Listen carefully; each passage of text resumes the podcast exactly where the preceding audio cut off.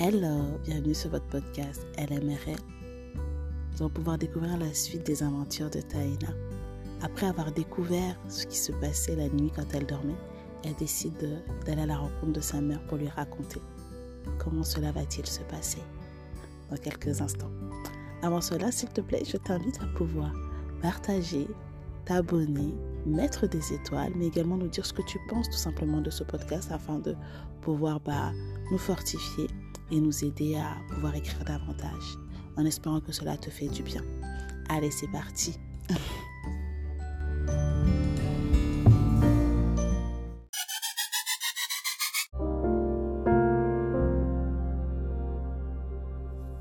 Maman, maman.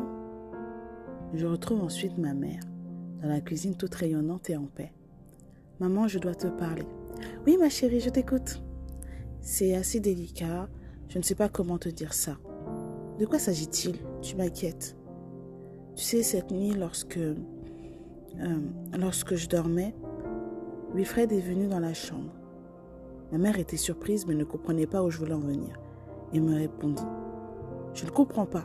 Explique-moi calmement et doucement, s'il te plaît, Taï. Bah oui, oui, il vient dans ma chambre la nuit et il me touche. Chut. Es-tu sûr de ça, Taï? Tu sais que c'est très grave comme accusation. Ça peut détruire la famille.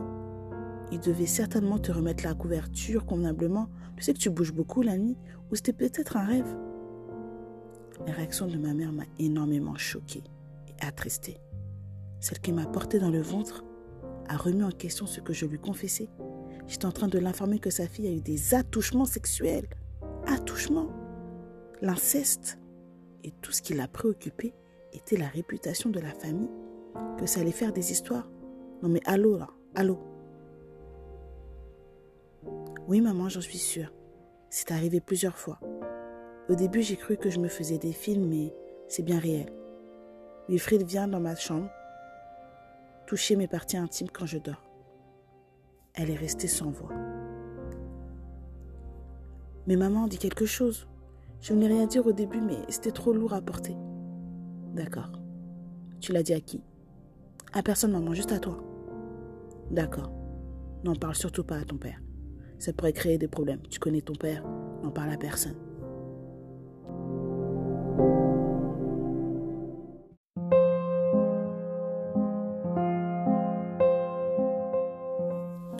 Quelle stupéfaction. La réaction de ma mère a été un choc pour moi. Je crois que c'est à ce moment-là que j'ai commencé à ne plus la considérer comme une mère protectrice en qui je pouvais avoir confiance.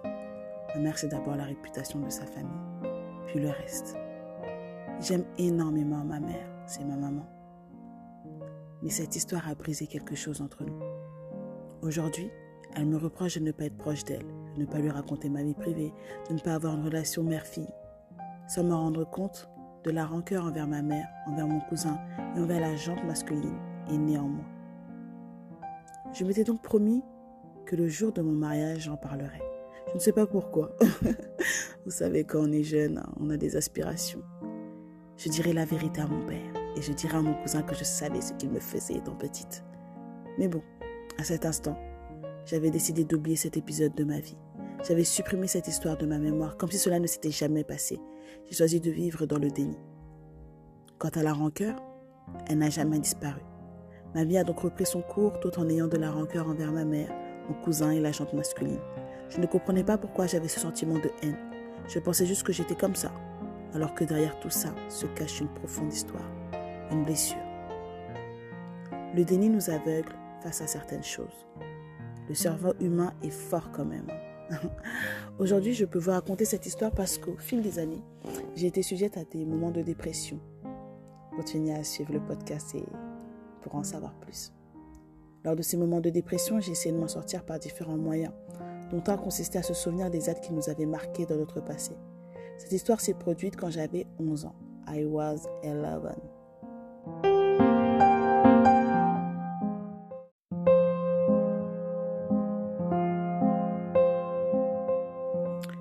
Et je m'en suis souvenu lorsque j'avais 25 ans. 14 ans de déni, c'est énorme.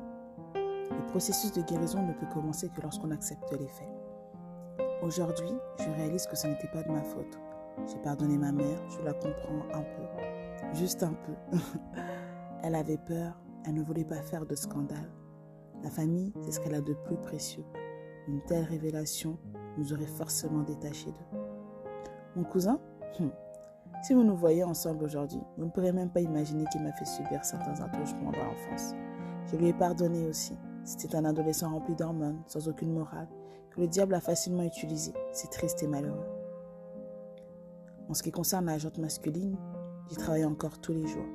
Ce premier drame a vraiment façonné ma vision sur les rapports hommes-femmes. J'entends beaucoup de femmes qui, après avoir subi de telles choses, sont devenues très légères et n'ont plus d'estime d'elles-mêmes. Elles n'aiment plus leur corps et deviennent très ouvertes sexuellement parlant.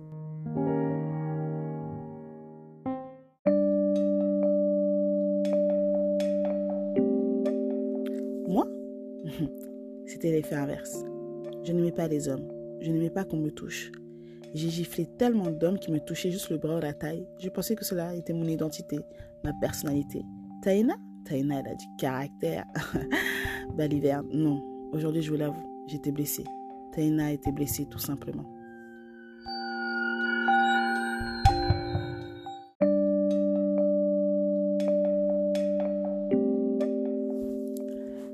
La réalité montrait que j'avais un fort caractère, mais la vérité était que j'étais une femme blessée.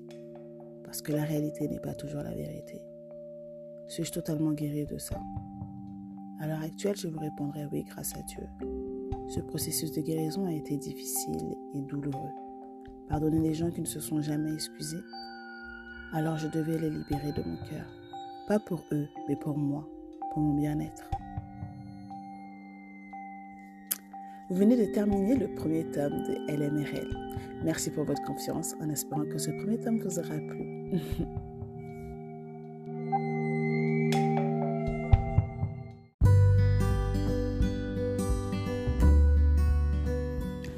LMRL signifie Live My Real Life. Vivre ma vraie vie tout simplement. Au travers des différents tomes, vous découvrirez le parcours de Taïna pour vivre sa vraie vie. Alors merci à vous qui avez pu suivre ce podcast. Je vous invite à pouvoir vous abonner, à pouvoir partager, à pouvoir également nous mettre des étoiles et ne pas hésiter à nous mettre votre avis sur ce premier tome. Je vous dis à très prochainement pour la suite.